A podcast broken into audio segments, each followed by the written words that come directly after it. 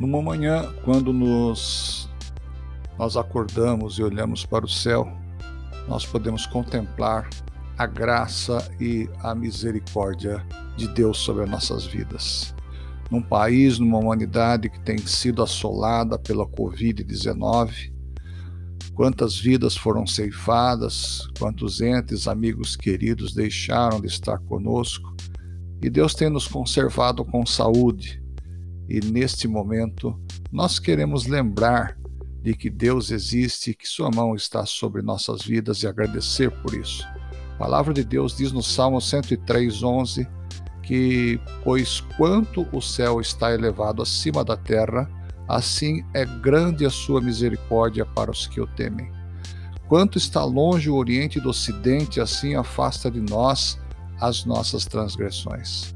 Como um pai se compadece de seus filhos, assim o Senhor se compadece daqueles que o temem.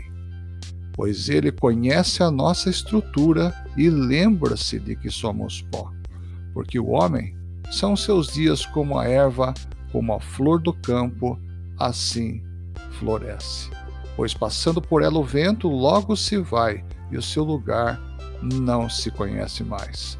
Mas a misericórdia do Senhor é de eternidade a eternidade sobre aqueles que o temem e a sua justiça sobre os seus filhos.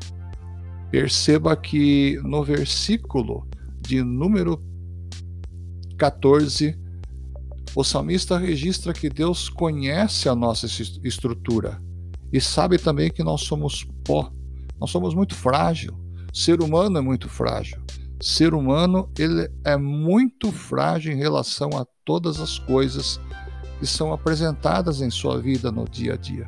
Mas esta palavra vem nos fornecer força, alento e direção. Quando o salmista registra no versículo 17: Mas a misericórdia do Senhor é de eternidade em eternidade. Em outro momento, o profeta Jeremias chega a dizer que a misericórdia do Senhor é a causa de não sermos consumidos. Então se apoie, descanse seu coração em Deus, entregue seu caminho ao Senhor, confia nele, pois ele tudo fará. Lembre-se, neste dia, nesta hora, nesse momento que você está ouvindo este áudio, lembre-se, Deus está cuidando de você. Levante suas mãos para o céu e agradeça porque até aqui nos ajudou o Senhor.